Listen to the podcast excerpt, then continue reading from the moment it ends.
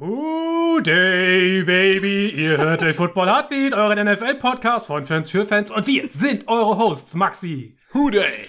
Tim Guten Tag. und ich. Who day, Fiete, the motherfucking shit is going up in Cincinnati. Und wir recappen die Championship Games und evaluieren unsere Breakout-Kandidaten der 2021 NFL-Season. Bleibt dran, es wird großartig.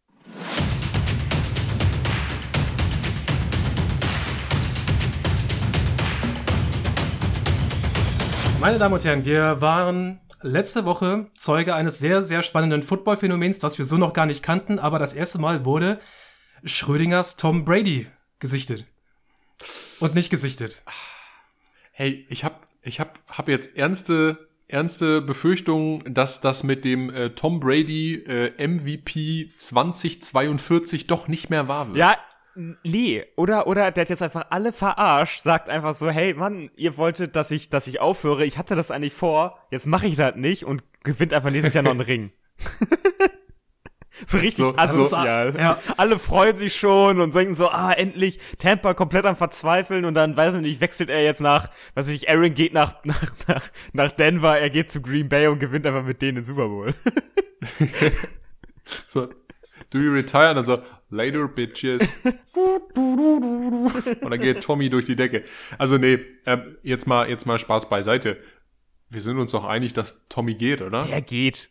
Der geht zu 100 Prozent. Und ich hab's ja, ich hab's ja prognostiziert, ist echt schwierig jetzt für Ben Rufflesberger, weil er halt nicht First Ballot Hall of Famer wird. Das Ja, jetzt, also oder? wenn, wenn Tommy geht, dann, dann wird das nicht. Leider. Also Ich bin mir nicht mehr, ich bin mir nicht mehr ganz sicher, wie dieser ganze, äh, wie das Ganze abläuft mit dieser Hall of Fame Vote-Geschichte. Ich habe noch mal versucht, das nachzuvollziehen, ob das wirklich so ist, dass es po positionsabhängig ist. Bis jetzt bin ich nur darauf gestoßen, dass es halt eine Anzahl von Finalisten gibt, aus denen dann gewählt ah, das wird. heißt, es Genau. kann, kann Ähm, auch theoretisch zwei Quarterbacks geben, so ungefähr. Die gleichzeitig in die Sollte, Hall of Fame ja, ziehen. ich bin noch nicht näher eingestiegen darin, ähm, aber theoretisch müsste es eigentlich gehen, äh, wenn das so passt. Ey, aber man könnte ja bei Tom Brady sich mal die Frage stellen, ich habe das irgendwo gehört, das gab es in einer anderen Sportart, glaube ich mal. Ich weiß nicht mehr wo. Könnte im Eishockey oder im Basketball gewesen sein. Äh, dass diese, diese Warteperiode übersprungen wird. Und halt Oh, einfach, der einfach schon Instant gehonored Hall of Famer wird. Ey? Tom Brady, du, du retirest, hier ist dein goldenes Jäckchen. We, do, we don't care. Diese fünf Jahre die musst du nicht warten. Wir sind uns alle einig. Du bist der größte Quarterback, der jemals dieses Spiel gespielt hat. Du meinst, er Ah, kriegt, das- er kriegt seinen, seinen Ring auch schon vorher. Den kriegt er jetzt schon per Post zugesendet, Ja, obwohl er noch nicht offiziell retired ist. ja. Ja. Aber, aber ich glaube, dann wäre Peyton trotzdem ein bisschen sauer. Klar, Tommy Peyton hat, Manning? Tommy, Tommy hat mehr Ringe, aber Peyton Manning war ja trotzdem ein krasser, krasser Typ. Und der musste auch warten. Ja, Ja, Peyton, aber- natürlich, Peyton war gut, aber Bra- Brady ist Ja, halt du hast ja wirklich recht. eine, Ja, du hast ja recht. äh, eine Klasse für sich. Das, das ist wie bei Aaron Rodgers oder Brad Favre auch. Individuelle Statistiken, ganz, ganz toll, wirklich. Aber es bringt dir halt Aber- nichts, wenn du aber- nur ein oder aber- zwei Ringe hast. Ja, ne? genau, aber zieh die, zieh die, die Ringe rein, das stimmt schon. Ja, Ja, also ich glaube, er hört auf. Jetzt, jetzt mal ganz ehrlich, ist es auch einfach äh, irgendwann, ich glaube, der hat auch irgendwann mal vielleicht doch Bock auf seine Familie. Kann ich mir zumindest mal vorstellen.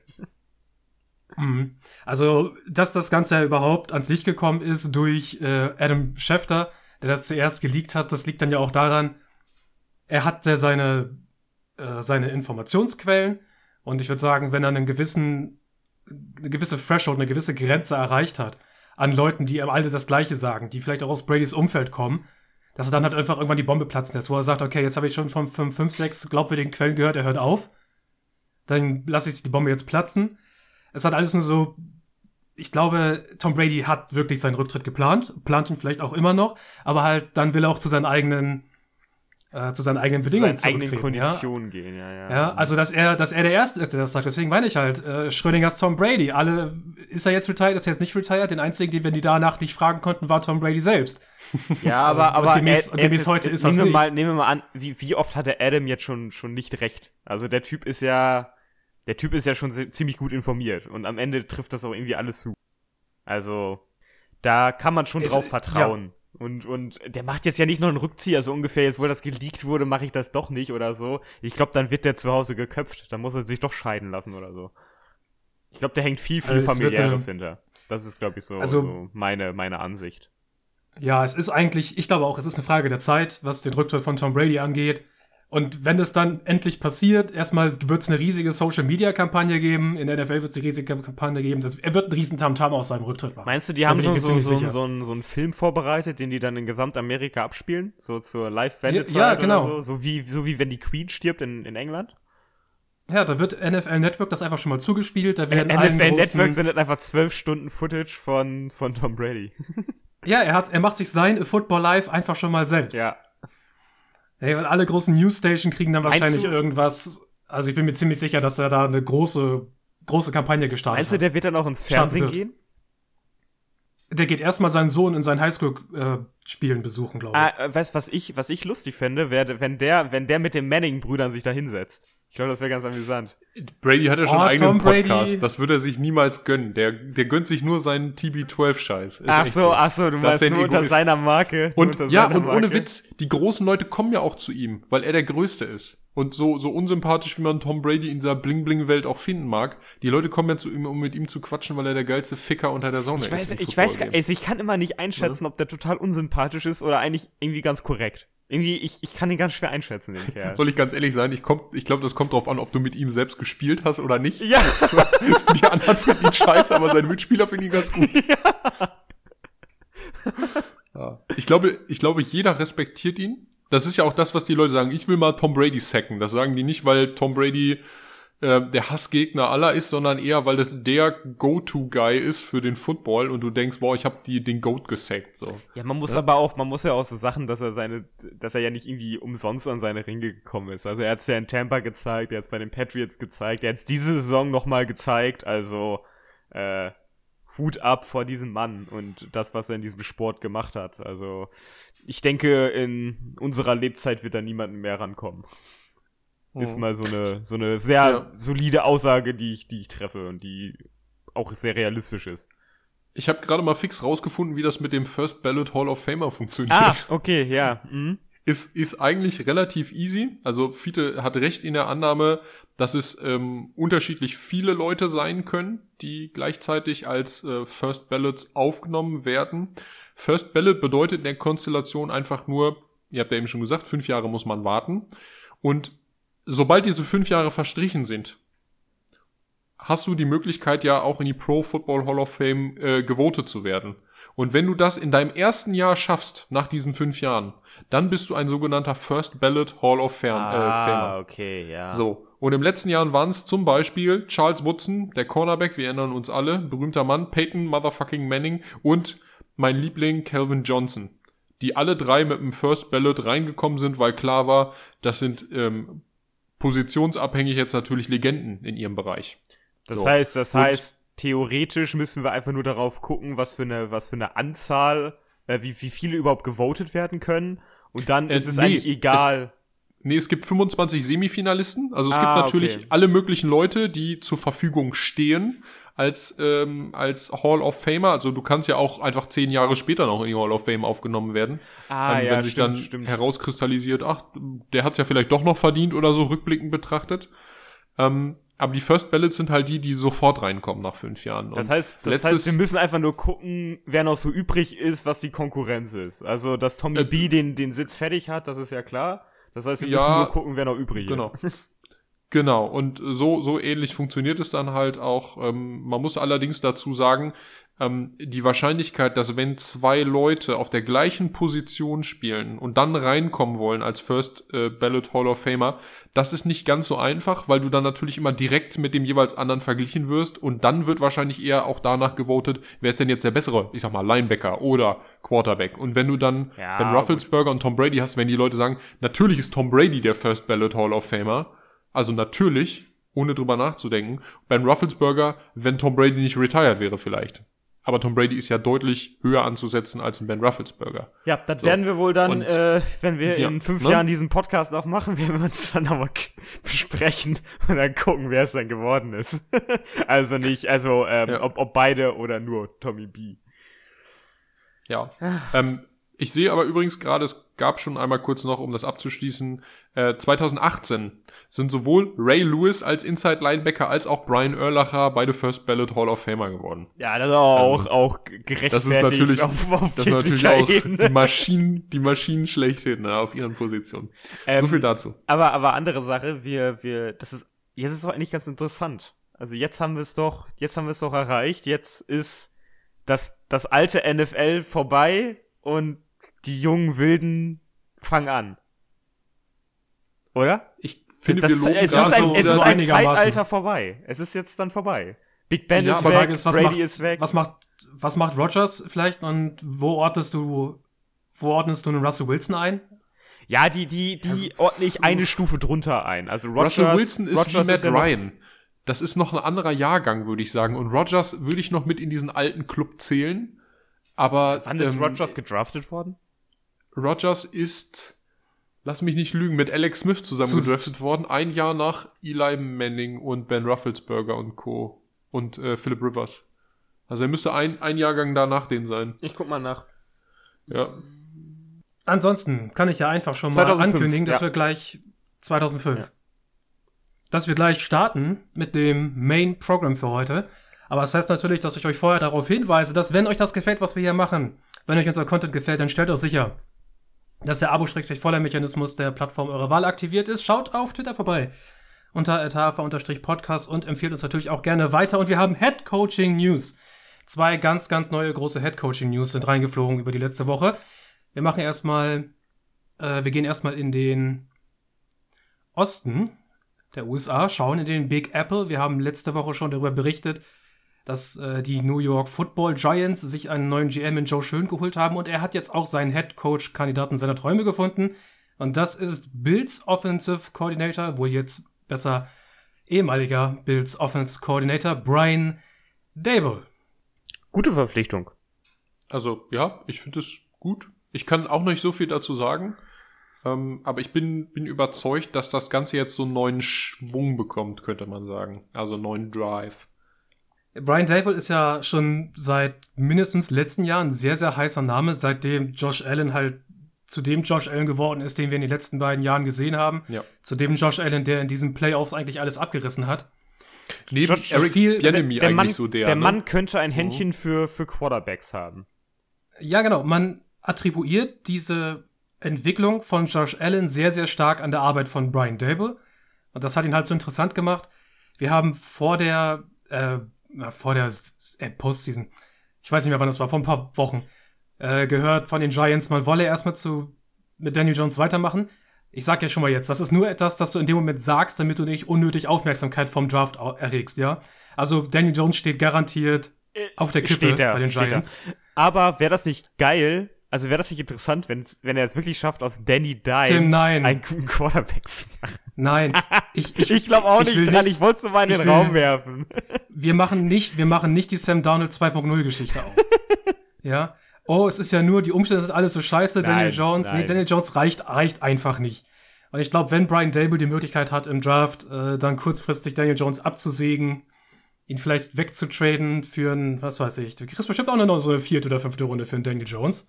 Wenn du, Wenn du richtig hoch pokerst und, und der Markt richtig scheiße ist, dann kriegst du vielleicht sogar eine dritte. Ja. Sam also Donald also war eine zweite Wert.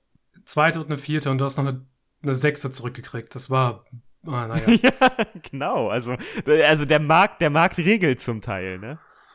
Mhm. Also Quarterback Trade Value bleibt gerne etwas längerfristig erhalten, auch wenn die Quarterbacks nicht gut sind. Was irgendwie komisch ist, aber naja, who knows? Der Markt regelt, Alter. Neoliberalismus hält Einzug in der NFL. Ey, aber das ist das, das ist doch so. Als wenn, als wenn ich nicht recht damit habe. Der Markt regelt das. Das ist doch, das ist die, die bittere Wahrheit in der Hinsicht. An, Angebot und Nachfrage habe ich gehört. Ja, ja, genau. wenn das, wenn das Angebot halt scheiße ist, äh, äh, das Ange äh, die Nachfrage halt hoch ist und das Angebot halt äh, recht mäßig ausfällt, dann gibt's halt auch mal eine zweite Runde für einen Sam Donald aus oder eine dritte für einen Danny Dimes. Ja, aber naja, das ist auf jeden Fall Future Talk, der Einzug hält mit äh, bei den New York Giants aufgrund der neuen Verpflichtung von Brian Dable. Ich kann mir schon vorstellen, äh, dass es sich dort später, äh, dass äh, New York später im Jahr, was heißt später im Jahr, Draft ist ja auch nur noch äh, 1, 2, Ende April, jetzt so drei Monate hin, dass wir bis dahin uns noch einigermaßen viel über die Quarterback-Situation bei den Giants unterhalten. Bei den Raiders ist es irgendwo das Gleiche. Man hat einen neuen Head Coach geholt, den ehemaligen Patriots Offensive Coordinator Josh McDaniels und auch mit ihm zusammen steht auch eine Quarterback-Frage im Raum, nämlich Derek Carr, ja oder nein, weitermachen. Was glaubt ihr, wie sieht die nahe Zukunft mit Josh McDaniels bei den Las Vegas Raiders aus? Konservativ. Äh, okay. Okay. Möchtest du dich gerne noch weiter dazu Josh, äußern? Josh McDaniels war, also ich, ich verstehe nicht, wie, wie er jetzt den Job bekommt, weil ich fand, das war nicht so seine beste Saison, äh, die, die er als Offensive Coordinator gemacht hat. Ähm, Aber es war auch nicht seine schlechteste. Ja, natürlich nicht. Ja. Ähm, aber Josh McDaniels stand zumindest in der ersten, in, in, in, in, in der ersten Hälfte der Saison vor allen Dingen für mich sehr nach diesem, hey, wir spielen konservativ, wir probieren nicht viel aus, wir versuchen irgendwie das, das runterzuspielen, was wir, was wir machen, und das war irgendwie nicht so ganz erfolgreich. Dann wurde das irgendwann mal geändert und, und das sah dann auch besser aus. Und deswegen bin ich mir nicht sicher, wie, also ich, ich kann schlecht einschätzen, ob Josh McDaniels für den Headcoach-Posten geeignet ist. Ich kann es schlecht einschätzen. Ganz ehrlich. Weil ich auch finde, würde- dass, dass, ja. dass im Vergleich es wesentlich bessere Offensive Coordinators gibt in der Liga. Ich würde Also er macht es nicht schlecht, aber ich, also ich muss ehrlich Also sagen, ich freue mich doch Ja. schon ein bisschen darauf, dass die Patriots einen neuen bekommen, um mal auch zu sehen, ob das, ob sich dadurch jetzt was ändert. Also das ist so die Sache. Ich bin nicht, bin nicht richtig extrem mad, dass er jetzt gegangen ist. Ich glaube, mit Josh Daniels hast du jemanden, der auf jeden Fall Head Coach werden kann. Der hat so lange hinter Billy B geübt. Und wenn er, wie gesagt, du hast mit den Raiders ein Team, was Potenzial hat. Du fängst vor allen Dingen neu an. Du hast mit dem neuen GM jemanden, der auch aus Patriotshausen kommt und da lange gearbeitet hat. Ähm, McDaniels kennt ihn und ich denke, die sind wahrscheinlich Ja, auch ein das bisschen stimmt. eingeschworenes Team. Insofern ähm, und ich glaube auch, dass Mark Davis, siehe J- John, jetzt mal ohne Witz, siehe mit John Gruden, einem ziemlich viele Freiheiten lässt, solange es irgendwie läuft. Und ich glaube, das ist der Punkt, wo Josh Daniels dann vielleicht auch merkt, okay, ich habe jetzt Mac Jones, ich habe nicht mehr Tom Brady, es läuft vielleicht auch, es dauert vielleicht noch, bis wir wieder so Richtung Super Bowl wandern können. Ich probiere jetzt einfach mal was Neues aus. Das ist für ihn der nächste Karriereschritt und ich weiß, ich weiß auch nicht, ob ich unbedingt die Raiders genommen hätte, aber scheiß drauf. Du hast die Möglichkeit und warum nicht? Einfach ausprobieren. Dann, um meine Frage noch mit aufzunehmen, die einleitende, glaubt Oh. ihr denn, dass Josh McDaniels gerne mit Derek Carr weitermachen möchte oder steht dort auch die Quarterback-Frage im Raum? Ich würde mit Derek Carr weitermachen. Ich bin Partei, ich bin Derek Carr-Fan, insofern sage ich ja. Also, also es macht einfach jetzt, also dafür, ich weiß nicht, die Raiders picken ja auch recht spät, ne? Ja, die picken erst in den 20ern. Die picken erst in den 20ern, dann hast du wenig neues Quarterback-Material. Von anderen Teams kannst du dir auch nichts von. Also, warum solltest du nicht mit Derek Carr weitermachen? Der bietet dir eine sichere, sichere Bank, vielleicht sogar mehr, je nachdem, was, was da neu gecoacht wird, was du da neu holst. Also, Derek Carr ist für mich, gehört er zu den besseren Quarterbacks der Liga. Ohne Witz. Gib Derek Carr einfach noch einen neuen O-Liner mit dazu, ein oder zwei, und gib ihm noch mindestens einen vernünftigen Receiver dazu. Ja, das ist Dann halt sieht das, die Welt genau. Wieder ganz anders aus. Und wenn du dann nochmal einen neuen Cornerback und einen Safety reinholst, der Rest lief ja eigentlich ganz gut. Ähm, ausprobieren und Playoffs sind ja scheinbar drin, wie wir glaub, gesehen haben. ich glaube einfach, dass da hier das Problem ist, dass man Derek Carr kann man durchaus hinterfragen. Ich verstehe, warum du diese Frage stellst, Fiete, aber ich glaube, der der, der Zeitpunkt gerade bietet einem nicht irgendwie eine Möglichkeit, was Besseres zu finden. Also ich wüsste jetzt nicht wer. Wen du weglocken könntest, der Derek Carr, also der, der die Verbesserung zu Derek Carr darstellt. Also wen könntest du dir Ja, vorstellen, Fiete? Ich, also ich, ich schaue da in erster Linie auf den Draft und auf Da die nähere nichts. Zukunft, Da dass du nichts, halt Fiete. eventuell mit einem eigenen Quarterback-Prospect anfangen möchtest. Äh, da muss man so sagen, da ist McDaniels Vorgeschichte natürlich ein bisschen belastet. Als er bei den Broncos dieses Jahr Head äh, das eine Jahr Headcoach war, äh, er hat ja Tim Tebow gedraftet. das war eine ja gute Entscheidung. Das Da- war eine Maxi, gute. das- Team Tebow das war gut und dann kam einfach Peyton Manning und hat alles kaputt gemacht. Und Das Super Bowl gewonnen. Maxi, das ist derartig nach hinten losge losgegangen, diese Das Entscheidung. stimmt gar nicht. Das dass stimmt Josh nicht. McDaniels, dass Josh McDaniels sich erstmal wieder zehn Jahre als Patriots Offensive Coordinator verkriechen musste, ehe er wieder die Courage hatte, einen neuen Headcoach-Posten anzunehmen. Tim Tebow hat nicht schlecht gespielt und er ist nur gegangen worden, weil Peyton Manning gesagt hat, ey, yo, ich spiele für euch, Broncos. Das ist der einzige Grund, der, dem haben sie genau ein Jahr gegeben. Tebow hat, hat, konnte gar nicht zeigen, was er für ein Potenzial hatte und er hat in dem ersten Jahr für Broncos gut gespielt. Also das ist eigentlich, das ist äh, Blasphemie, Fiete. Wir müssen Tim Nee. Tebow, müssen wir den Nee. Credit geben, ey. Credit Nee. of the Dog. College-Legende, scheiß NFL-Spieler. Zero Punkt aus Ende. Scheiß Tight End vielleicht, aber guter Quarterback. Aber er, war auf jeden Fall ein scheiß Zeit, darauf können wir uns einigen. äh, ich bin gespannt, äh, wie die Raiders jetzt diese Offseason angehen. Ich, gehe, ich tendiere da in dieselbe Richtung wie ihr. Wenn man, wenn Josh McDaniels versteht, wer Derek Carr ist, dann wird er zusehen, dass die Offensive Line wieder äh, on par ist mit den besseren Offensive Lines der Liga. Und du musst auf jeden Fall zusehen, dass du die größte Stärke von Derek Carr und das ist halt der, der tiefe Ball. Die Sache ist bloß, Derek Carr verkriecht sich bei Pressure sofort in seiner Pocket, was den tief, tief, tiefen Ball cancelt. Ähm, das heißt Offensive Line, Receiver und dann kannst du selbst aus Derek Carr noch eine ganze Menge rausholen. Jungs, wir haben die Divisional Round hinter uns gehabt, die war, die war schon krass. Ja. Was da in der Woche passiert ist, war richtig, Äh, richtig krass. Ich habe mir überlegt, es, es äh, wurde was ganz Lustiges gepostet, so einen äh, Vertrag ähm, für einen Bandwagon-Fan der Bengals und ich war am überlegen, ob ich dir den schicke. ich weiß, dass du schon, Das- schon länger für die, für die Bengals, äh, Bengals, die Bengals favorisierst. Aber ich dachte, in deiner Situation wäre das ganz lustig gewesen, haben es mir dann aber verkniffen, weil es doch ein bisschen mies geworden wäre.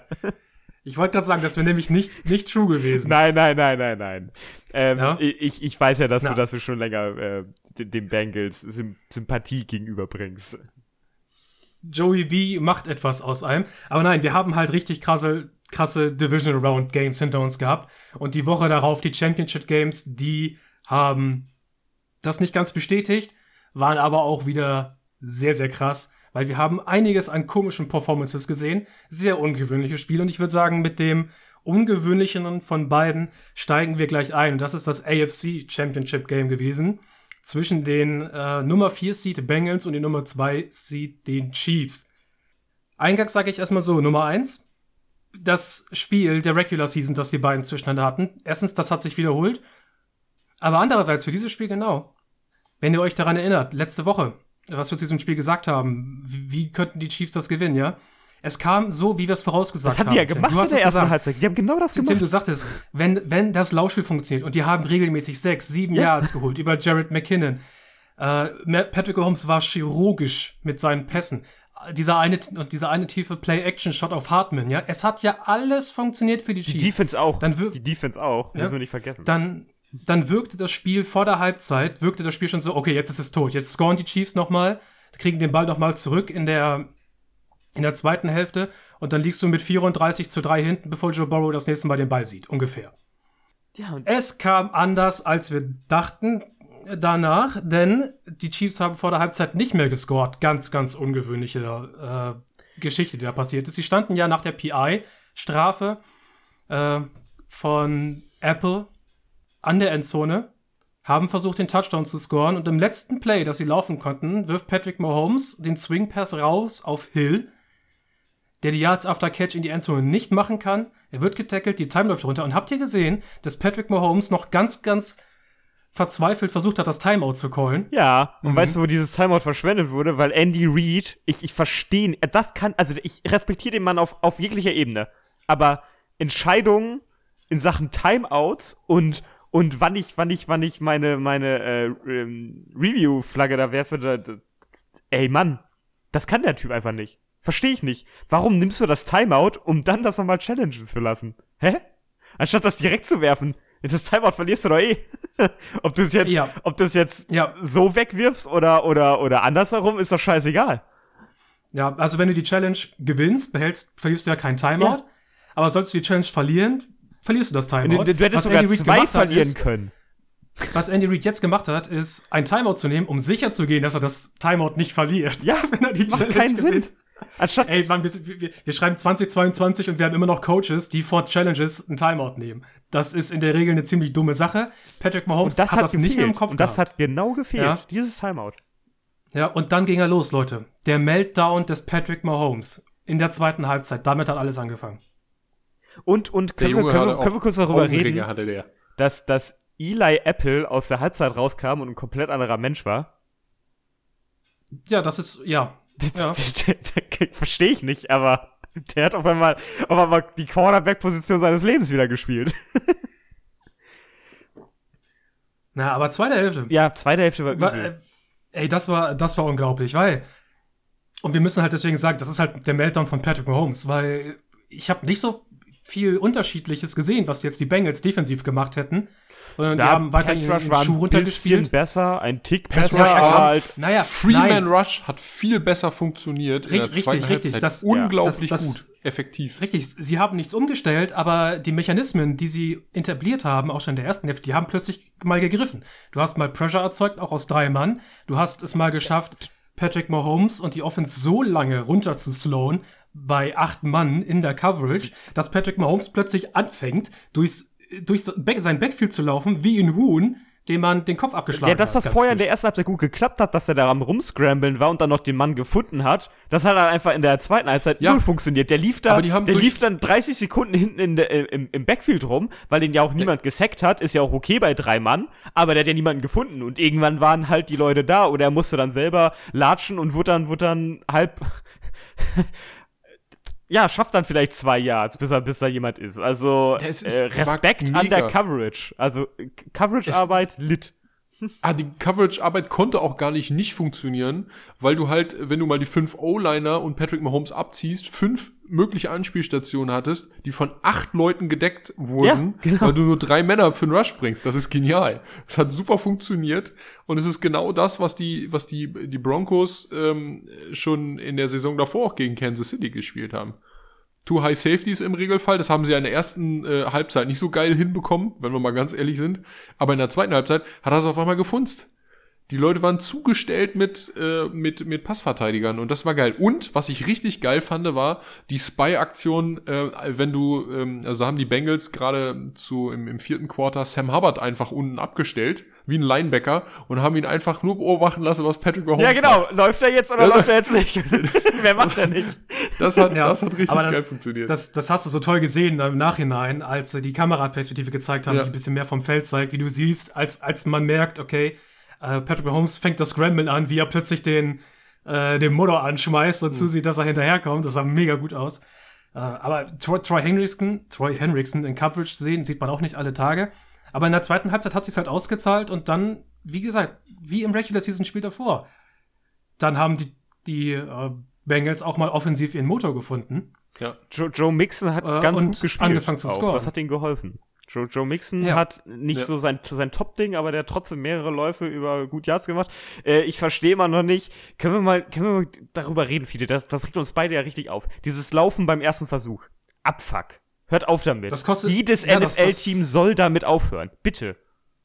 Laufen beim zweiten Versuch. Okay. Niemals laufen beim ersten. Niemals. Nicht einmal. Du läufst nicht beim ersten. Aber Ich meine, ich mein, du, du, du kannst, aber ich wäre halt so dafür, nicht wenn, bei jedem. wenn, nicht bei jedem. wenn dein, ich will es nicht pauschalisieren, aber wenn man mal sowas hat wie, wenn dein Verhältnis First Down, Passing gegen Rushing vielleicht sowas wie 2 zu 1 ist, ja, dass du zweimal, zweimal passt, einmal läufst oder so, vielleicht auch 3 zu 1, weil du holst halt aus dem Pass in der Regel mehr raus, holst dir ein besseres Second Down, äh, und mit dem du schon viel mehr anfangen kannst. Wenn du aber beim, beim ersten und 10 Lauf für zwei Yards machst, Oder, halt oder für einen- gar nichts. durch die simple Einfach für Pass gar hättest nichts. oder für nichts, äh, dann bringst du dich halt sofort in eine schlechte Situation für dein, Sec für dein zweites Down.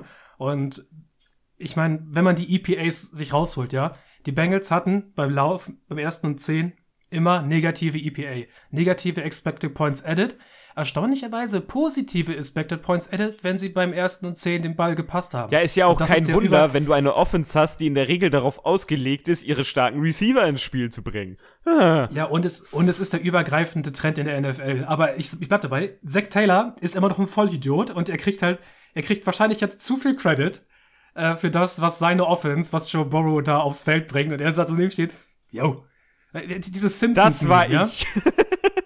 dieses Simpsons-Meme, wo sie, glaube ich, Chief Wiggum im, hinten im Wagen hinterherzieht, das ist, das ist Zack Taylor. Zack Taylor wird äh, AP Coach of the Year, habe ich das Gefühl. Äh, vielleicht. Würde ich nicht ausschließen. Ja. Wäre es für mich? Nein. Aber sollte man es ausschließen? Äh, auch nicht. Also, unter, unter der Sache, Bengals, das ist jetzt für den, für den Super Bowl gedacht, äh, nicht, nicht so spielen. Das, das, das wird nicht, also das wird gegen die Rams noch schlechter klappen als gegen die Chiefs. Das verspreche ich euch. Weil da steht noch mehr Scheiße in der D-Line. also, bitte, passt, passt beim ersten. Danach könnt ihr meinetwegen Mhm. laufen, aber passt beim ersten. Häufiger. Kennt, kennt ihr beiden eigentlich mein, äh, mein Lieblingstee? Ähm, wie kommst du jetzt darauf? Weil mein Lieblingstee ist Tee Higgins. Achso. Oh, oh, Fiete. Ja, ey, ey, ähm, Wieso? Ey, Le Leute, co- come on. Also, wie muss ich, ich muss das unbedingt wieder rausholen, weil es ist einfach so witzig, weil das kommt gleich im Rams-Spiel auch nochmal wieder, aber wie muss sich ein Aaron Rodgers fühlen, wenn er sowas sieht? Er so denkt, ja, Jamba Chase, mein, ähm, in meinem, in seinem Fall Devontae Adams, der findet nicht so den Weg ins Spiel, er ist nicht so eingebunden. Wie gut, dass ich eine tolle zweite Anspielmöglichkeit habe, so wie eine wie T. Higgins. Oder eine dritte. Oh, warte. Ich habe ja gar keine. ja, oder ja, sogar. ey, ja, und dann hast du halt mal, wenn es über die anderen Receiver nicht so läuft, einfach mal die Möglichkeit, über den zweiten, dritten Receiver zu kommen. In dem Fall halt über T. Higgins. Sechs, sechs Catches, über 100 Yards, kritische Catches gemacht auch. Äh, auch teilweise im zweiten Stock. Hat ein richtig gutes Spiel gemacht, hat sehr viel geholfen. Und was natürlich auch dazu beiträgt, was dieses Comeback angeht, Joe Burrow hat in der zweiten Halbzeit auch einfach den Houdini rausgeholt. Ja, was der teilweise äh, evaded ist an Pressure, an Sex. Unfassbar, das kennen wir sonst eigentlich nur von dieser einen Carson Wentz Vorstellung oder halt von einem, von einem Deshaun Watson. Aber Joey B hatte einfach wieder äh, Eiswasser in den Venen und einfach runtergespielt und das Comeback geholt. Und ey, da muss ich euch mal nochmal nachfragen, ja? Habt ihr das, äh, habt ihr die RAN-Übertragung gesehen? Nee, ich, äh, ich hab The Zone geguckt. Ich habe ran gesehen.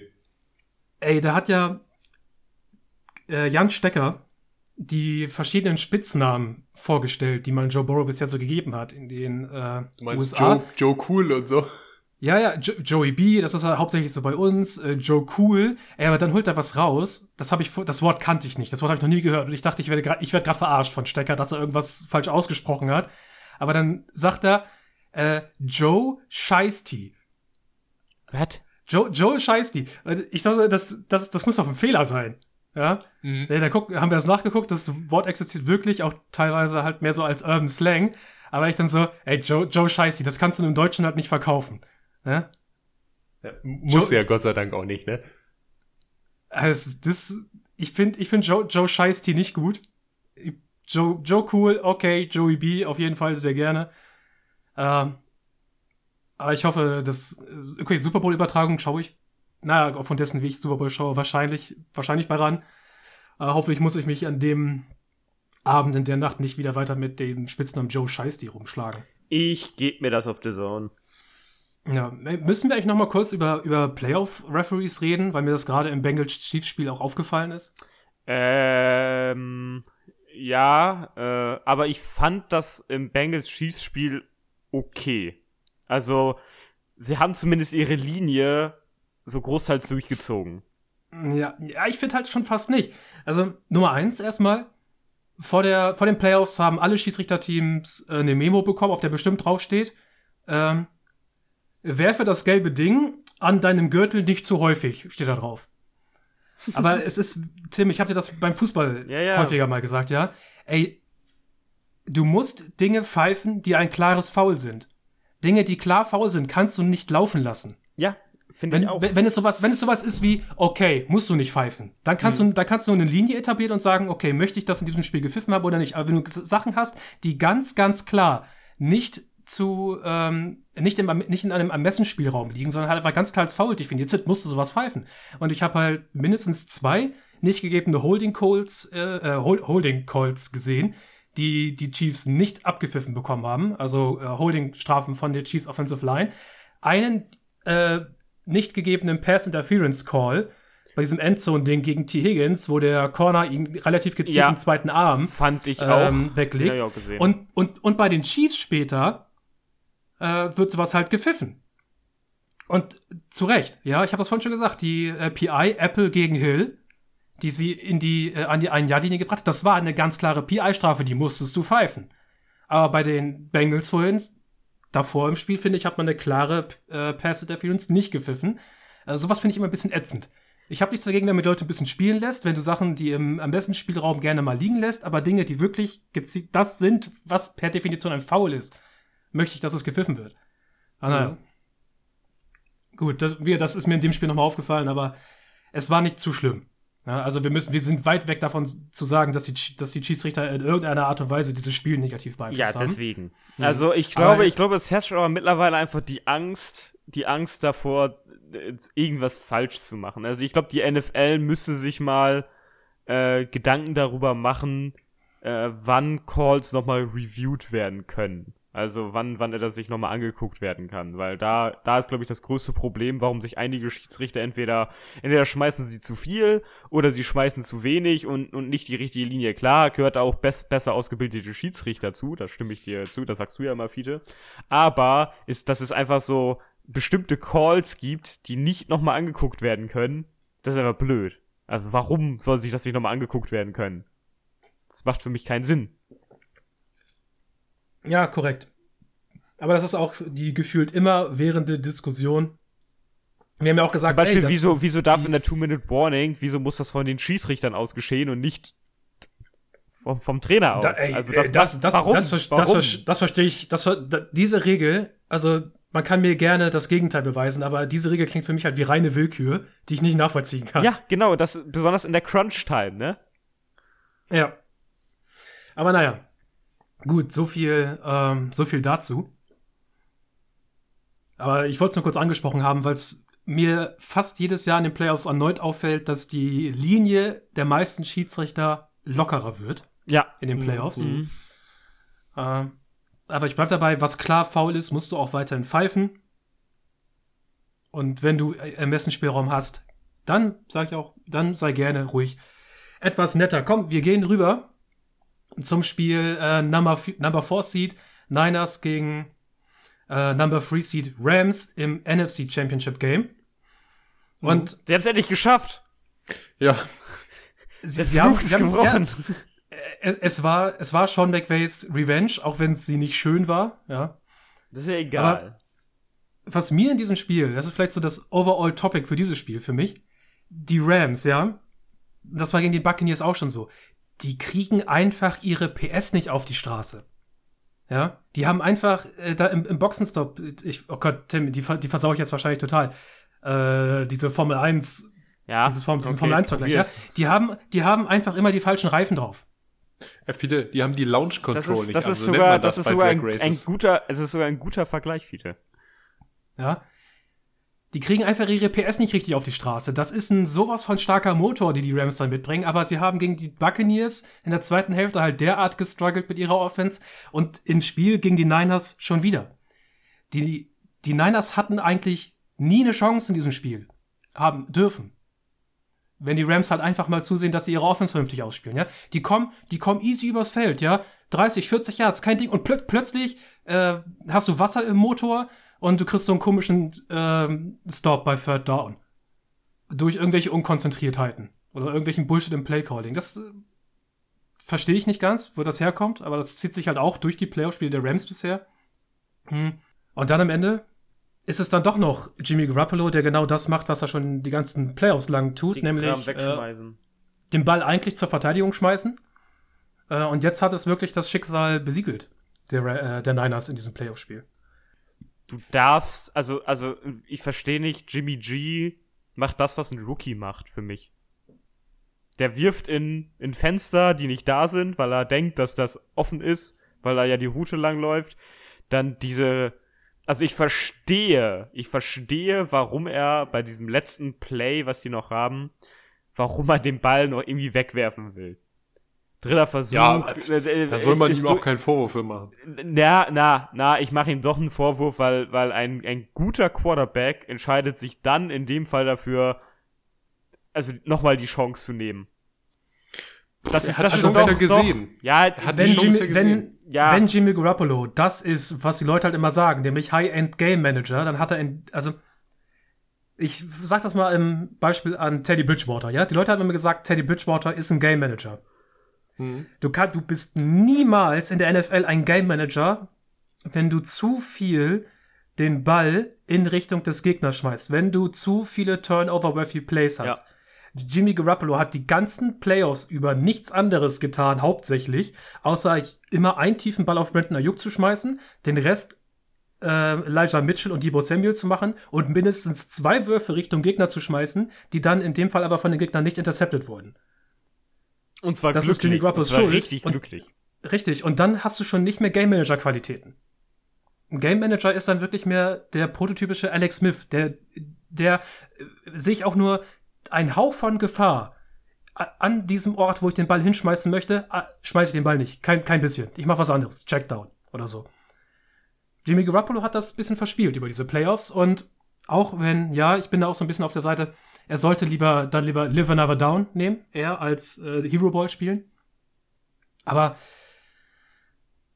äh, es musste so enden für Jimmy Garoppolo in den Playoffs. Ja? Er musste, glaube ich, dieses die Playoff-Spiel einfach mit, ja. er musste einfach dieses Spiel mit der Interception beenden, damit endlich mal auch dieses Narrativ ein bisschen verschwindet. Dieses Game Manager-Narrativ für ihn. Fand ich ganz wichtig.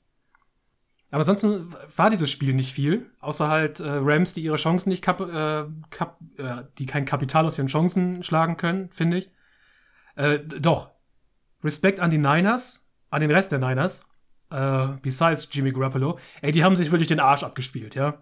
Die haben es wirklich versucht. Der Pass Rush war wieder lit. Ja. ja. Front der war, der war wieder, wieder der crazy. War und, und Maschinen. Debo Samuel. Meine Fresse. Der hat, der hat die gesamte Offense mit am Leben gehalten. Und Elijah Mitchell, du hast ja recht. Aber, aber das waren die einzigen beiden, die da, die da äh, für äh, Leben gesorgt haben. Sonst wäre das, sonst wäre das auch niemals zu eng geworden. Also wären die beiden nicht auf dem Feld gewesen, dann wäre da gar nichts gekommen von den 49ers. Die ja. O-Line, der, die O-Line der 49ers in der ersten Halbzeit war auch absolut noch völlig in Ordnung. In der zweiten Halbzeit hast du auch den massiven Abbau gemerkt. Ähnlich, bisschen, bisschen wie bei der O-Line auch der, der Chiefs in der zweiten Halbzeit. Du hast halt einfach gemerkt, äh, das, das haut einfach kräftemäßig ah, nicht mehr ihr, hin. Habt ihr, habt ihr das ähm, äh, kurz vor der Schlussinterception das Play von Aaron Donald, der einfach den Guard hochnimmt und quasi in Jimmy G reinwirft? komplett krank. Der hat ihn einfach nur so, so mit sich nach vorne getragen. Nicht mal irgendwie dran vorbei, einfach mittendurch. Gar kein Ding. Ah. Der Mann ist schneller, der Mann ist schneller als du und erwischt er dich äh, an einem Punkt, an dem du nicht die Balance hast, hast keine du deine Füße nicht set hast, bist Chance. du einfach am Arsch. Bist am Arsch. Du bist einfach am Arsch. Hm. Ja, aber die Rams holen sich damit das, was sie verdienen, finde ich. Also ja, leistungstechnisch, äh, sie waren das bessere Team, ganz, ganz klar. Niners hatten, hatten die Möglichkeit für den Upset die war da, sie hatten zwischendurch eine 10-Punkte-Führung. Ja, sie hätten aber gewinnen ja, können, auf jeden Fall. Ja. Auf jeden Fall. Aber ansonsten finde ich trotzdem Credit an die Niners, sie haben hart gespielt. Vor allem halt Debo Samuel. Ey, was der, der Mann, der ist gestoppt und dann plötzlich, dann, dann laufen diese Beine. Ich weiß gar nicht, wo der die Kraft herholt. Ich weiß gar nicht, wo Debo Samuel diese ganze Kraft erholt und diese ganze oh, Ausdauer. Der, ich habe auch, also, ich, der, der Downhill-Speed von Debo Samuel ist ja auch gar nicht schlecht. Ja? Der hat richtig, der, der, der ist einfach weggelaufen bei seinem, bei seinem Touchdown. Mhm. Einfach tschüss und weg.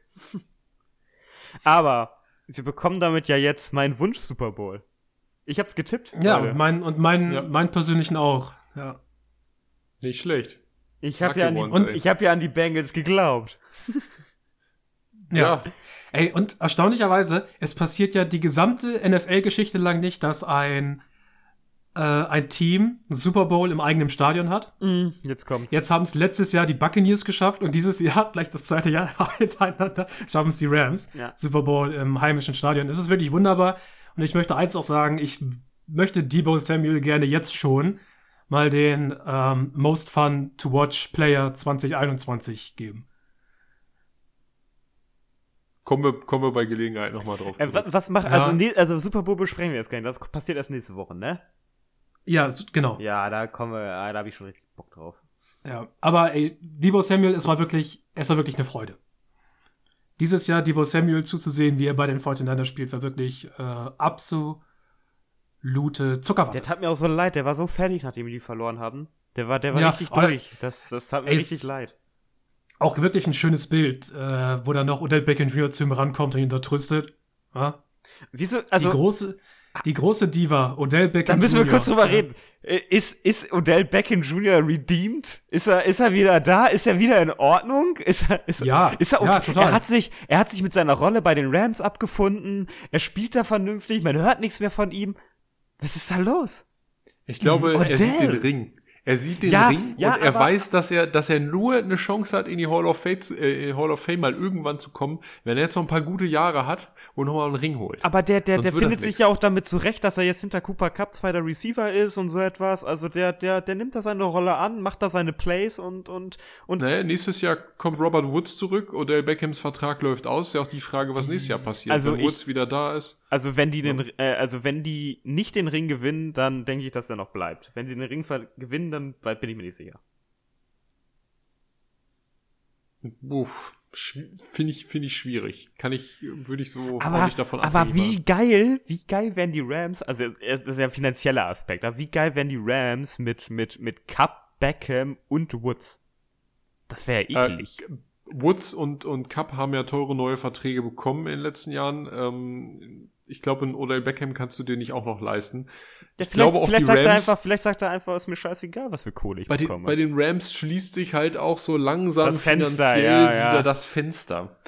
Ähm, das war bei den Rams ja eher eine Wellenbewegung, aber jetzt so langsam merkst du halt schon, da sind so viele teure Verträge und du hast Glück, dass hier so Leute wie ein OBJ oder ein Eric Weddle nochmal auf den letzten Metern äh, zuspringen irgendwie. Oh, um Maxi, den genau, Eric Weddle, da müssen wir noch, müssen wir noch kurz drüber reden. Most Tackles.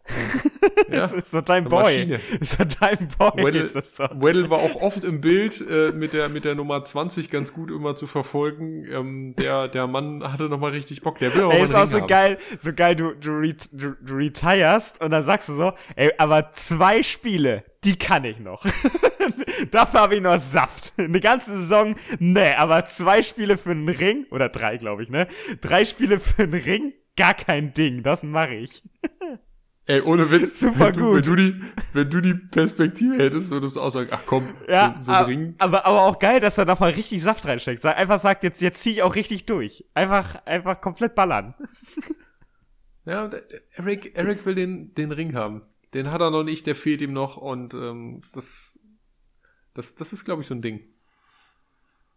Der war ja auch Ich weiß trauma nur- traumatisiert, er war ja auch dabei, als sie verloren haben, glaube ich, ne? Ja.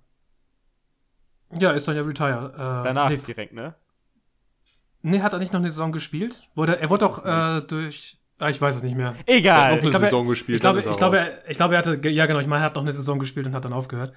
Das Einzige, was ich weiß, und da muss ich ja den Kreis schließen aus äh, meinem T. Higgins-Witz. Aaron Rodgers sitzt zu Hause vorm Fernseher, guckt sich die Spiele an und sieht, was? Cooper Cup ist nicht wirklich richtig krass eingebunden in dieses Spiel. aber du hast eine Nummer zwei in Odell Beckham Jr., die du dann anschmeißen kannst? Hm. Der Hass, der schon? Hass an Green Bay's Wahl, keinen zweiten Receiver Ja, zu haben, ey. geht, geht raus. die, die, die Packers, die Packers stellen ja einen der Coaching-Staffs, meine ich, im Senior Bowl dieses Jahr. Glaube schon. Das heißt, eventuell ist auch Brian Gutekunst G äh, GM vor Ort und man könnte sich vielleicht mal Wide Receivers Pros Prospects angucken, um dann keinen Wide Receiver zu draften. Mal nochmal einen Quarterback holen in der ersten Runde, viele. ja, so sieht es aus. Jungs, wir machen ja Super Bowl Preview nächstes Mal. Wir haben ja ein bisschen Zeit jetzt zwischen diesen beiden Spielen, deswegen können wir ein bisschen was aufholen. Hm. Was, na, wir, müssen, wir müssen nichts aufholen, wir müssen Sachen evaluieren, die wir so vor der Saison angefangen Ja, haben. Und wir das- verpacken. Alles Misttitel ist das. Alles Wir Mist. verpacken heute in unseren letzten Worten nämlich die Evaluation unserer Outbreak-Kandidaten. Die haben wir diesmal festgelegt, bevor wir die Previews zu den Divisional, äh, Divisionals gemacht haben. Unser, Division, unser Division-Ranking. Oh Gottes Willen. Fiete, komm klar mit deinen Worten. Das heißt, wir haben einiges dabei. Wir haben leider Spieler, die sind beispielsweise durch Verletzungen früh rausgefallen aus der Bewertung. Über die müssen wir dann gar nicht so viel reden. Aber sonst auch ein paar sehr, sehr interessante Takes dazu. Die Sache sieht so aus, jetzt in den kommenden Minuten, dass ähm, wir uns gegenseitig nach diesen Spielern fragen werden. Jeder von uns hat die Spieler des anderen vor sich und kann dann den anderen immer danach fragen. Und ich fange mal damit an, Tim, dass ich dich danach fragen möchte, wie denn dein Outbreak-Kandidat in der Offensive Line, Offensive Tackle Mikai Beckton so war dieses Jahr. Weiß ich nicht, der lag viel rum, glaube ich. Also nicht im Spiel, sondern zu Hause. der hat halt, hat halt 48 Snaps gespielt und war dann verletzt. Ende. Ja, da war nicht viel zu holen. Ver verschieben wir auf nächstes Wow. Jahr. Ja. Gute, Die- gute die- Evaluation. Ja, also was Ja. willst du dazu noch sagen? Also das tut mir echt leid. Also ich habe auch ein bisschen, ich habe ein Tränchen verdrückt im ersten Spiel, als er dann gehen musste. Ich glaube, das haben wir sogar, haben wir das nicht sogar gesehen, Fiete? Ich meine schon, ja. Das war doch das Patriots-Jets-Spiel, das wurde als erstes übertragen. Äh, war es nicht Panthers Nee, Jets? Panthers Jets war das, ja, stimmt. Und dann ist er verletzt und ich dachte mir nur so, ah, das war mein, war mein, war mein Outbreak-Kandidat. Ja, tschüss. Ja, äh, Mhm. Outbreak, ich glaube aber immer noch dran. Ja, gerne. Wir können ja einfach fürs Oh. nächste Jahr wieder auf. Ja, ich äh, krieg, die krieg so ein, wir machen immer vier Leute, glaube ich, ne? Ja. Krieg, krieg so einen Zusatzplatz, so, so, so Ja, einen da- Bonus vom letzten Jahr, so, so ungefähr. Injury Reserve Platz vom Injury. Reserve Platz, Ja. genau, Comeback Player und so. Ja. Ja, ja, gerne. So, Tim, dann hast du jetzt den Ball. Ja, äh, ich heb den direkt weiter. Maxi, was sieht's, wie sieht's bei dir in der Line aus? Ja, war ja, war ja klar, dass meine Line besser funktioniert als deine Line, Tim. Ja, das, ist, ja. Ähm, ich muss gestehen, nein, Spaß beiseite. Ich hatte ähnlich wie Tim am Ende leider auch nochmal ein großes Problem in den Playoffs mit der Verletzung. Ähm, ich hatte Tristan Wirfs, den aktuellen Right Tackle der Tampa Bay Buccaneers und Tom Brady's oder einen von Tom Brady's wichtigsten Beschützern. Ähm, der hatte letztes Jahr schon ziemlich gut abgelegt mit Pro Bowl, Second Team All Pro. Er hatte schon 1050 Snaps abgeliefert. Das waren schon Zahlen, die schwer beeindruckend waren. Aber Ma ich Maxi, gesagt, bitte? Entschuldigung, das waren, äh, da, du, hast, du liest gerade die Parameter vor, die du gestellt hast. Entschuldigung, äh, das waren, ich lese meine Parameter vor. Ich Ja. bin blöd. Der war letztes Jahr noch ein Rookie. Ja, mein Fehler. Ähm, Kein Ding. mein, ich lese meine Parameter vor. Ich habe gesagt, ich will einen Pro Bowl, ich will einen Second Team All Pro mindestens 1050 Snaps. Okay, ähm, kam mir so vor, als hätte er das letzte Saison schon gemacht. So, jetzt das Ergebnis. Ha, ha, ey, zu, ey, zugeben, hat er auch so fast. Ja. Hat er, hat er auch so fast. Er hat gespielt 1182 Snaps, also über 100 mehr, als ich eigentlich wollte. Er hat nur lediglich drei Penalties provoziert, also drei Strafen, was wirklich echt gut ist. Er hat nur zwei Sacks über die ganze Saison erlaubt, was auch richtig gut ist. Er hat einen PFF-Grade von 84,6, was echt gut ist. Er ist ein Pro Bowler geworden. Er ist First Team All-Pro Right Tackle geworden. Und man hat es im Playoff-Spiel jetzt gemerkt, als er dann verletzungsbedingt ausgefallen ist, ähm, die Tampa O-Line war nicht die gleiche ohne ihn. Und insofern ist er ein absoluter Gewinner, wenn nicht sogar äh, der Outbreak. eine große Gewinner, äh, was die was die Outbreaks angeht. Und ähm, ja, insofern der hatte einen mega Outbreak, also so wie man sich das äh, von einem von einem Spieler, glaube ich, nur wünschen kann. ja, mit Tristan Wirfs hast du voll ins Schwarze getroffen. Fiete, sag mal, du hast ja keinen Offensive Tackle, aber du hast ja einen Defensive Tackle genommen. Wie schaut's denn da aus? Korrekt, da habe ich den Homer-Pick vorne herangestellt mit Derek Brown von den Panthers. Da habe ich, ich habe große Lobeshymnen geschwungen. Im Endeffekt wollte ich eigentlich, dass er halt noch besser im Pass Rush wird, weil es sah gut aus im ersten Jahr. Ich dachte schon so, vielleicht so eine Entwicklung, wie sie Jeffrey Simmons genommen hat bei den Titans. Äh, hochschrauben auf 6 Hits, 18 QB-Hits, 12 Tackle for Loss. Das war eine ganze Menge, aber ich dachte, das Potenzial ist da. Im Endeffekt wurde ich eines Gegenteils belehrt. Ähm, er hat nicht ansatzweise dieselbe Entwicklung vorgenommen, wie sie Jeffrey Simmons bei den Titans äh, vollzogen hat. Im Endeffekt hat er stagniert dieses Jahr. Äh, ungefähr so wie letztes Jahr performt. Äh, drei Sacks, neun QB-Hits, acht Tackle for Loss. Und auch nach dem Eye-Test, was man so gesehen hat von ihm, es war halt nicht der Sprung, den ich erwartet hatte. Es war kein Outbreak. Er hat stagniert und damit ein äh, Miss als mein Outbreak-Kandidat. Schade eigentlich. Aber dafür haben wir andere äh, Stellen in der Panthers Defensive Line sehr gut funktioniert dieses Jahr. Ja, jetzt ein bisschen weiter nach rechts oder nach links gehen können. Ja. Ja, ja, ja. Ähm, ja, Dingens, äh, Brian Burns hatte ich Brian Burns nicht letztes Jahr als Outbreak-Kandidat? Ja, Ich glaube schon, ja. Ja, mal dieses das Jahr ist der dann- ne? Ja, gut, hätte sich vielleicht nicht viel getan, aber, aber gut. Äh, das heißt, ich habe den Ball wieder und Tim möchte dich nach äh, dem fragen, wie es denn CD Lamb dieses Jahr so gegangen ist. Ja, eigentlich ganz gut. Also mit dem bin ich echt zufrieden. Also ich habe vorausge also ja, gesagt, er soll 1300 Yards, 8 Touchdown schaffen und sich mit Justin Jefferson messen. Mit Justin Jefferson messen war schon schwer diese Saison wieder. Ähm, doch sehr, sehr außergewöhnlich, was dieser Mann so bringt. Aber trotzdem hat äh, CD Lamb bei 79 Receptions äh, 1102 Yards gefangen, 6 Touchdowns gemacht, äh, auch einen Sprung geschafft in seinem PFF-Grade. Und ich würde sagen, er hat nicht ganz das geschafft, was ich erwartet habe, aber trotzdem eine Saison gespielt, die fast an einen Outbreak rankommt. Ja, er hat sich, hat sich auch etabliert in, in Dallas. Mhm, also das ist ja, das auf jeden Fall. Genau. Ja, also die Sache ist, was, was, ich, was ihn halt zumindest in der Evolution ein bisschen reinreitet, ist halt der Justin Jefferson-Vergleich. Ja, genau, halt aber das, dass Justin Jefferson zweimal nacheinander halt so eine Megasaison abliefert, ist halt, ist halt äh, auch mies für den Kerl, ne?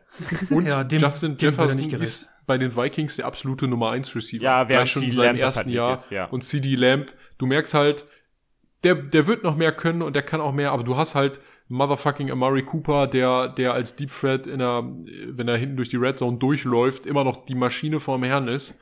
Und du hast halt äh, mit, mit Wilson, ähm, also Cedric Wilson, ähm, auch noch jemand, der ja verletzungsbedingt. Oh, und, ähm, und äh, Welttitan Dalton Schulz hat auch seine Megasaison gespielt diese Saison. Den hätte ich mal hast, nehmen sollen. ja.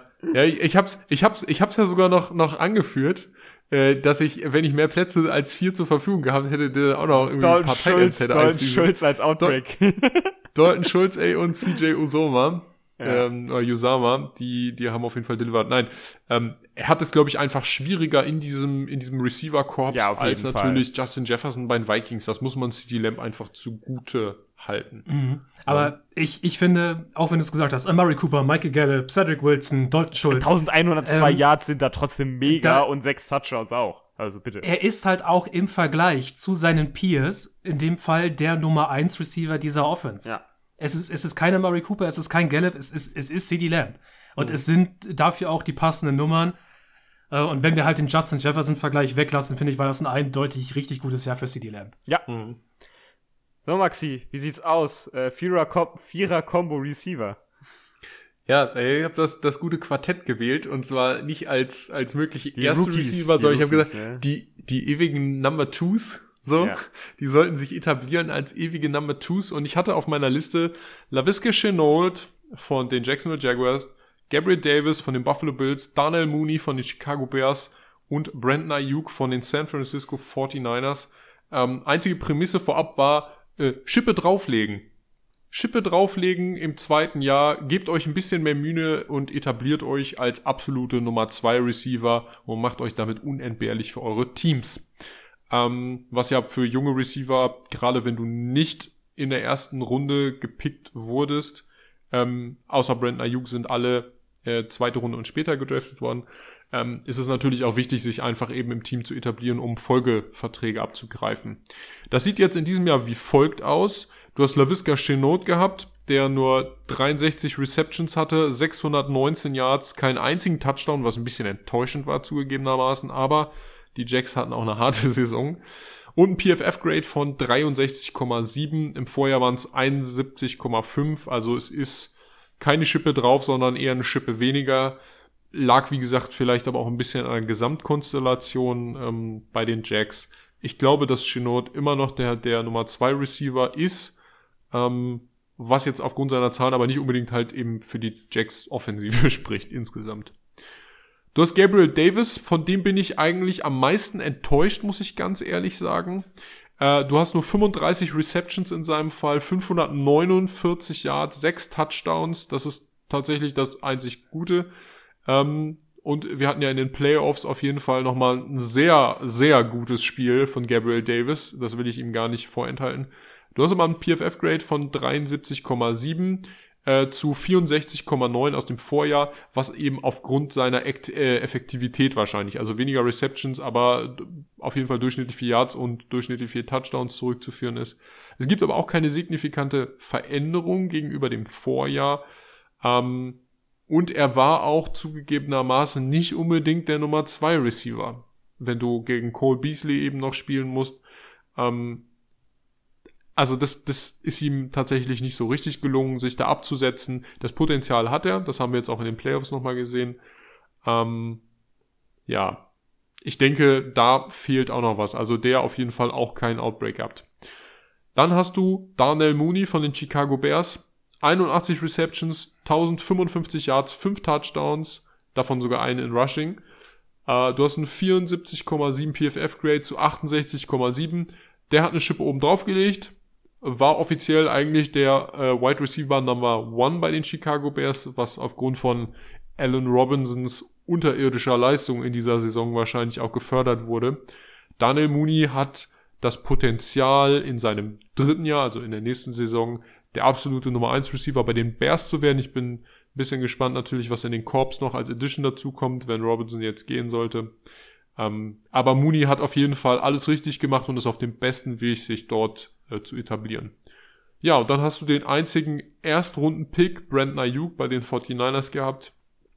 56 Receptions, 816 Yards, 5 Touchdowns, 74,4 PFF-Grade zu 80,1 im Vorjahr keine signifikante Veränderung aufgrund des absoluten Shining Years von äh, Debo Samuel ähm, ist er auch nur der Nummer 2 Receiver. Da hat er sich auf jeden Fall etabliert, auch wenn es am Anfang der Saison ein bisschen struggelig aussah.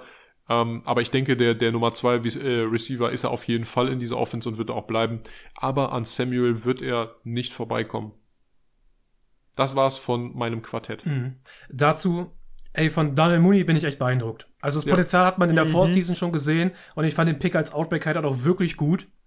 Uh, und ich finde to ich find toll, dass er das, äh, dass er das beweisen konnte. Ja. Bam Bam. Nice. Fiete. Ich würde jetzt an der Stelle Bam Bam zu Person, äh, Person X gehen. Ähm, und zwar zu dem NCAA 2 Safety Kyle Duggar. Mhm. Ich habe ja, ich habe richtig geschwärmt in der letzten Offseason von Kyle Duggar. Äh, er hat eine gute Rookie-Season gespielt, wie ich fand, und dachte, er kann bestimmt noch mehr, wenn er dann in die Belichick, Belichick School of Defensive Backs geht, dann ist da noch richtig Luft nach oben. Also die Parameter waren ein bisschen schwammig, weil wo, wo so ein eigentlich ein Run-Stopping-Safety einordnen, äh, da halt erstmal so klassisch für ihn vielleicht so Solo-Tackles machen, klar, 55 habe ich da eingegeben, äh, gerne zwei Turnover provozieren, aber halt auch irgendwie zeigen, dass er mehr sein kann als ein Run-Stopping Safety. Tim, du hast damals reingeworfen, sowas wie, war er denn sein Zweitrunden-Pick wert? Mhm. Darüber muss ich leider mal ein bisschen was sagen. Äh, schwierig, aber kommen wir erstmal dazu, was er diese Saison geleistet hat. Äh, er hat 67 Solo-Tackles gemacht, vier Interceptions gefangen, fünf Tackles for Loss im Vergleich zu einem Tackle for Loss aus dem Vorjahr. Also er hat das gerade als Run-Stopping-Safety noch besser gemacht, ähm, Run-Stopping-Safety, Box-Safety, ist er wirklich noch ein Stück besser geworden. Äh, auch viermal dann den Ball noch intercepted. Ich würde sagen, es war schon äh, irgendwo ein Hit. Es war nicht der Mega-Outbreak, aber man hat, er hat sich schon verbessert. Äh, weswegen ich ja nur leichter Hit sagen würde, ist, weil wenn ich halt das reinnehme, wie war er sein Pick-Wert, da habe ich mal nach, im Nachhinein überlegt, wie viel musst du wirklich als Box-Safety als Safety an der Line of Scrimmage machen, damit du dein Pick wert bist. Und da habe ich mich ein bisschen schwer getan, dachte mir, eventuell, wenn du es halt aufgleichst, du hättest dann in der zweiten Runde andere Spieler draften können, also sowas wie Opportunitätskosten, wenn ich die mit einrechne, würde ich sagen, er kommt dann nicht ganz ran. Aber wenn ich es mal weglassen würde, würde ich sagen, es war ein leichter Outbreak. Äh, Eye-Test-technisch ist Kyle Dagger auch wirklich ein Stück besser geworden. Und er wird, denke ich, auch zumindest über die Spannweite seines Rookie-Vertrages weiter eine Säule in dieser Patriots-Defense bleiben. Die vier, die vier Picks sind halt, äh, die sind halt krass. Wenn er sowas wiederholen ja. kann, also dann, dann geht's los. Ja, wenn er, wenn er jede Saison äh, vier Turnover holt, das wäre auf jeden dann, Fall klasse. Dann ist er die zweite wert. Ja, also dann ist da, steckt da definitiv äh, Value hinter. Aber ansonsten, wie gesagt, diese Idee, dieses Gedankenkonstrukt mit den Opportunitätskosten bei so einem Zweitrunden-Pick, die werfen das Ganze so ein bisschen äh, durch die Gegend und da weiß ich nicht mehr ganz genau. dafür, dass er, dass er aus der, dass er, dass er ja nicht mehr Division One College gespielt hat, äh, schon sehr beeindruckend. Ja, das hat er, das hat er auch schon Dafür ist, das, dafür, ist der, dafür, also das ist ja ein absoluter Homer-Pick gewesen von Bill Belichick. Da hat er wieder ein Ja. richtiges Näschen ge gehabt. Ne, jetzt, jetzt nehmen wir mal die zweite Runde weg, aber äh, trotzdem ein richtiges Näschen gehabt für den Kerl, ne? Ja. Oh Mann, Tim, ich äh, sehe ja, Ja, leider dein. Äh, das geht gleich wieder ganz fix. Ja, gut. Er kam zu den Playoffs zurück, hat ganz, ganz wenig gespielt im letzten Regular Season Spiel. Er hatte sich die Achillessehne gerissen und wir wissen natürlich, wer das ist. Es ist Cam Akers, Tim. Also das war ja lustigerweise, war das ja, also nicht lustigerweise, aber, aber ähm, doch schon amüsant war das auch so, dass wir die äh, gemacht haben, unsere Outbreak-Kandidaten, und ich glaube, eine Woche oder eineinhalb Wochen später hat er sich die Achillessehne gerissen. Ja. So, so richtig. Also, er hat die 1000 Rushing und 500 Receiving und 15 Touchdowns, die ich von ihm haben wollte, nicht geschafft. Er hat 5 Snaps für 3 Yards in der Regular Season gespielt. Aber er, in den Playoffs war er gar nicht schlecht. Da muss man ihn ja lassen. Also ich, äh, ja, er war in Ordnung. ich, genau, er war in Ordnung. Ich beurteile diese Saison nicht. Also, das ist raus. Das kannst du nach so einem Achillessehnenriss, was für besonders für einen Running Back sehr, ähm, sehr extrem ist, ähm, kann man nicht beurteilen. Bin Ja. ich aber trotzdem Ey, man- gespannt drauf. Äh, man, man könnte ihr den Outbreak Award zumindest geben, was die Recovery Time zu seinem Achillessehnenriss angeht. Dass er es überhaupt zurückgeschafft hat, äh, noch innerhalb der Saison, ist halt äh, echt beachtlich. Und ansonsten schauen wir nächstes Jahr nochmal auf äh, Cam Akers, wie seine Entwicklung dann so wird. Ui, ui, Exakt. ui. So, Maxi, wie sieht's denn aus mit dem guten Zachary? Oh, oh. Ja, viele hatten ja als Bemerkung zu genau diesem Outbreak-Kandidaten, Zach Cunningham, ehemaliger Linebacker der Houston Texans und mittlerweile bei den Titans unter Vertrag, äh, geschrieben, äh, Maxi, du hast Zach Cunningham gejinxt wie im Vorjahr Leighton Van Der Esch. Vielen Dank für diesen Kommentar an der Stelle. Aber es ist wahr. Ähm, ja, die Texans Defense war ein Haufen Müll in diesem Jahr, da brauchen wir nicht drüber reden, halt eine Söldnertruppe. Aber Zach Cunningham hat individuell immerhin 69 Solo-Tackles geliefert, ein Forced Fumble, aber ein relativ schlechtes PFF-Grading von 59,2 zu 60,9 im Vorjahr. Hat also abgebaut, aber keine extreme Veränderung an dieser Stelle. Dann ist er in der Midseason erlassen worden. Die Titans haben ihn ja gekauft, wie wir wissen. Ähm, ja, ich kann dazu nur sagen, es war absolut nicht sein Outbreak hier. Ähm, ganz im Gegenteil. Ich hoffe, dass er dann im nächsten Jahr bei den Titans ähm, vielleicht mehr ein Ankerpunkt sein kann, gerade weil der Linebacker-Core der, oder das Linebacker-Core der, der Titans ja eher Müll ist, äh, gerade Inside. Ähm, hoffe ich, dass er da vielleicht sich etablieren kann. Und vielleicht so schafft das ja nächstes Jahr. An der Stelle, wie gesagt, äh, gebe ich aber dann gerne das Wort an Fiete weiter. Sag mal, Fiete, ähm, wie sieht's denn eigentlich aus mit, mit unserem, unserem richtig großen Kollegen Irv Smith Jr.? Ja, äh, hier kommt äh, mein verletzungsgebeutelter Tipp für den Outbreak-Kandidaten. Irv Smith Jr., ich wollte von ihm, es war mild, ich hatte das relativ gut erklärt, wie er sich so einfügt in diese Vikings-Offense, was man von ihm erwarten könnte. 45 Receptions, 600 Yards, 7 Touchdowns, waren meine Erwartungen an die Season von Irv Smith Jr., er hat im Endeffekt keinen Snap gespielt in der gesamten Season, weil er sich eine Meniskusverletzung zugezogen hat. Also was ähm, die Bewertung von Irv Smith Jr. angeht, müssen wir genau wie bei BK Beckton oder bei äh, Cam Akers nochmal abwarten. Mhm. Ja, to be determined, was einen eventuellen Outbreak von Irv Smith Jr. angeht. So, damit zum Namensgeber der äh, diesjährigen Outbreak-Folge. Falls ihr euch erinnert, es war ja Need for Sneed Outbreak 2. Ey, groß, großartiger Need Titel. for Sneed war auch so ein geiler Name. Ja. Outbreak 2. Und das bezieht sich natürlich, Tim, auf deinen letzten Outbreak-Kandidaten, Chiefs Corner, Legarius Sneed. Ja. Ja, war, war, war nicht sein Jahr, würde ich sagen.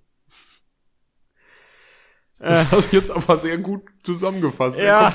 Jarius Sneed hat nicht die Erwartungen erfüllt, die ich an ihn hatte. Ich habe gesagt, einer der Top-Corner der Liga, sogar vielleicht sogar der Top-Corner der Liga, mit 34 erlaubten Receptions. Er hat bei 90 Tages hat er 67 erlaubt. Äh, Ist damit, hat damit die zweitmeisten erlaubt. Hat drei Turnover geschafft und einen PFF-Wert von, von 64,1. Ich wollte eine 72 oder so haben, glaube ich.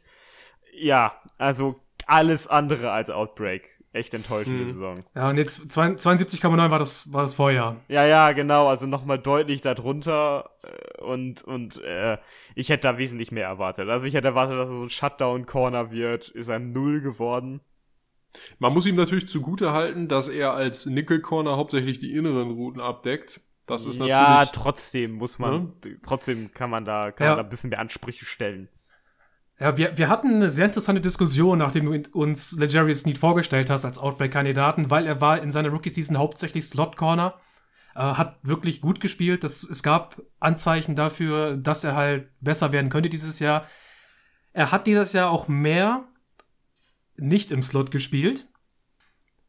Ja. Das, so viel, so viel dazu. Genau, das, ich habe da, ich habe auch erwartet, dass er, dass er von dieser Slot-Position, das war auch so eine Bedingung, die ich hatte, dass er, dass er Ja. ein Top-Outside-Corner wird, weil ich Ja, dachte, das ja, kann da- er.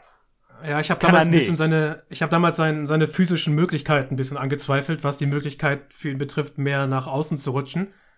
Ähm, aber da war noch ein ganz, ganz wichtiger Punkt, äh, den ich einbringen wollte. Genau, wir könnten zumindest darüber diskutieren, ob Legary Sneed dieses Jahr zumindest der beste Chiefs Corner gewesen ist. Auch wenn er nicht gut war, okay. er war wahrscheinlich trotzdem der beste Cornerback der Chiefs Ja, das kann durchaus glaube ich, so sein. insgesamt. Äh, und ich würde mir bei ihm auch gut vorstellen, dass das halt so eine Art Slump ist, ja, und ähm, er nächstes Jahr auf jeden Fall wieder besser ist. Also eine Wellenbewegung. Also kein Karriereknick, sondern, sondern äh, im, im Aufwärtstrend.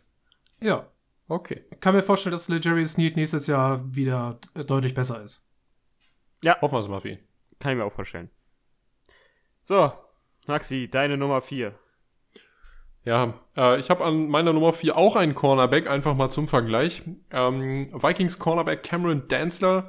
Ich habe letztes Jahr äh, sehr hohe Dinge auf ihn gehalten, weil er jemand ist, der eigentlich underrated ist, äh, selten gesehen wird und, und selten auch im Atemzug mit ähnlich stabilen Cornerbacks genannt wird.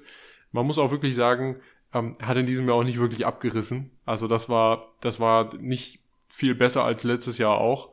Ähm, ich hatte keine Parameter angegeben, im Gegensatz zu dir, Tim.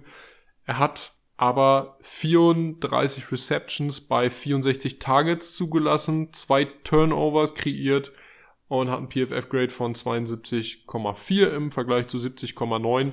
Ähm, ist, glaube ich, noch als Stagnation durchzuwinken und nicht wirklich als Karriereboost oder so, was, was das angeht. Nee, da wäre so ein Ähm, 80er ich- PFF schon, schon, schon äh, erwünschenswert. Ja, mit 80er, mit 80er PFF bist du halt Gold, ne? Brauchen Ja, ja, genau. reden. Da das, bist du darüber reden wir ja bei Position. Outbreak. Darüber Ja. reden wir ja. Das ist ja Bedingung, Und- die wir haben. Ja, also insofern hat er, hat er nicht geschafft, ist weiterhin, ein, ich sag mal, ein durchschnittlicher Cornerback. Ähm, hoffen wir mal für die Vikings und natürlich auch für seine persönliche Entwicklung, dass das im nächsten Jahr nochmal ein bisschen zunimmt, denn Potenzial und Talent hat er auf jeden Fall. Hope the best. Sag mal, viele, jetzt mal, wo wir hier auf, auf dem Finale sind, ne? Jemand, jemand, dem man eigentlich viel zugetraut hätte, ne? Gerade auch in, in diesen neu strukturierten Verhältnissen, die es da gibt. Wie sieht's denn eigentlich mit Michael Pittman aus? Michael Pittman Jr., Wide Receiver von den Colts. Da habe ich ja, ey, das war so witzig. Ich habe das ja damals so eingeführt von, ey, das ist, das ist so mein Secret Outbreak-Kandidat. Ich habe noch nirgendwo in den Medien Leute von Michael Pittman Jr. sprechen hören. Da sage ich, ey, dann droppe ich den Namen Michael Pittman Jr. und Tim so, oh, den habe ich schon zweimal gelesen. Hey, so, Tim, fick dich doch. Ja, hab ich aber auch. Das war die Wahrheit. Mann, ich habe mir alles, alles hast du für mich zerstört, aber zumindest hat Michael Pittman mich nicht hängen lassen diese Saison. Äh, es ist irgendwo da genau das eingetreten, was ich, was, was ich mir gedacht habe, dass er die zentrale Rolle in dieser Offense übernehmen wird, äh, was ich von ihm wollte. Und ich habe da echt schon tief gestapelt, wie ich so merke, im Bezug zu dem, was er geschafft hat. Äh, 65 Receptions wollte ich, 850 Yards, 6 Touchdowns. Und was hat er uns geliefert dieses Jahr? Er hat uns den Nummer 1 Receiver gemimt bei den Colts. Er hat 1082 Yards gefangen für 6 Touchdowns, eine ähm, 78er PFF-Grade für die Leute, die es interessiert, eine 62,6 aus dem Vorjahr. Äh, und damit finde ich halt ein totaler Hit. Also mein, That's an Outbreak. mein, mein, mein, mein bester äh, Outbreak-Kandidat dieses Jahr. Michael Pittman Jr. Dankeschön. Vielen Dank. Kein Ding. Kein Ding. Ja, nein, seid doch. Ah, das, das, ah, da, da fühle ich mich ja so geschmeckt. Ah, nein, oh Gott, kommt sie schon. Nein, okay. Hast du, jetzt, hast du so eine Maschine, so eine Maschine, die so selbst auf die Schulter klopft, oder was? ja. Ja, ah. nein. Also, nein, da hat mich richtig, da hat's mich richtig gefreut, weil ähm, ich hatte selbst nicht mehr im Kopf, als ich das gestern aufbereitet habe. Unsere Outbreak-Kandidaten, über wen wir so gesprochen haben. Und da sind so halt die Dinge passiert. Ey, Daniel Mooney, ich habe mich richtig gefreut, dass er aufgetaucht ist, dass er es geschafft hatte. Äh, Tristan Worth nochmal zu bestätigen, oh. was er halt für eine wirklich gute Saison gespielt hat. Bei CD Lamb genauso. Ähm, und halt auch bei, bei Michael Pittman Jr. Ja. Ich sag's, ah, ja. ich sag's ähm, nächstes Jahr wieder, ich stelle vier Kandidaten auf, zwei davon verletzen sich. Hör mal auf, die jetzt schon zu jinxen, obwohl wir noch nicht mal wissen, wer das ist. Das ist ja schlimm. Das ist auch, das ist auch typisch. Alles, alle, die ich, die ich eine gute, gute Karriere wünsche und die in mein Fantasy-Football-Team kommen, die, die haben mindestens einmal, einmal und, Wehwehchen. Und, und ich verspreche wieder, dass ich einen Inside-Linebacker nehme. ja, wunderbar. Wer kommt denn? Wer, wer, wer könnte es denn sein? Also ein Rookie ja vielleicht nicht, sondern wer, wer hat in dieser Saison noch nicht so performt, aber hat Potenzial. Ich rechne mit irgendeinem, mit irgendeinem Second-Year-Rookie. Ja. Se Second-Year-Rookie oder jemanden, äh, den ihr gar nicht auf dem Schirm habt und dann sagt ihr, ja, äh, wo spielt der denn? Und dann. Ja, warte mal. Ich sag's äh, euch, dann geht's. Ey, oder, oder du prediktest einfach, oder du prediktest einfach den zweiten Frühling von Black Martinez oder so. Ja. ja das traue ich mich mittlerweile nicht mehr. Warte mal, was haben, was haben wir denn hier? Ich guck mal gerade so ein bisschen, ein bisschen nach, was da so war. Lass sie, lass sie, lass sie mal einfach offen. Ey, wir du hättest, in, ich hätte Dan Denzel Perryman hätte ich mal predikten sollen, ja, ey, das wäre was geworden. Aber naja, man kann sich ja, kann sich ja vieles wünschen und ich denke, ich finde dann im nächsten Jahr einen würdigen Linebacker für euch. Ey, also ich hätte ich hätte es erstaunlich gefunden, wenn du Devondre Campbell predicted hättest. Ey, meinst, das wäre wirklich äh, Masterclass gewesen. Als er von den Falcons weggegangen ist, also danach, ja. Also jetzt hier halt äh, die Saison, die er für ja. die Packers gespielt hat, wirklich sehr, sehr stark. Ja. Aber gut. Ja, dann sind, dann haben wir da den, äh, den Bogen geschlagen von der ersten Folge, die noch auf Spotify zu hören ist, von dieser Saison, Folge 45, Need for, Need, Need for Speed Outbreak, Outbreak 2. Die erste Folge zur, äh, zur 2021 Season. Damit ist die jetzt abgeschlossen. Bewertet uns gerne daran. Wir haben, glaube ich, richtig Bock, wieder Outbreak-Kandidaten aufzustellen für die nächste Season, aber das Ey, hat jetzt immer, noch ein bisschen immer Zeit. Habe ich immer richtig Bock ja. drauf. das hat auf jeden Fall noch ein bisschen Zeit, das muss auch ein bisschen sacken. Bei Tim wissen wir, er hat da zwei in der Injury Reserve sitzen. Mal gucken. Die fülle ich immer aber wieder auf wieder. ja. aber ansonsten, Jungs, es hat mich, es hat mich wirklich gefreut. Wir sprechen uns nächste Woche wieder, wie angesprochen, mit der Preview auf den Super Bowl. Wir haben dann ja auch noch wieder ein bisschen Zeit für Sonstiges. Mal gucken, was so ah, Pro Bowl angucken. passiert. Richtig Bock dieses Wochenende. Gebe nee, ich mir I, so um 1 Uhr nachts. I don't fucking care about the Pro Bowl, ey. Das ist wirklich schlimm. Oh. Ah, naja.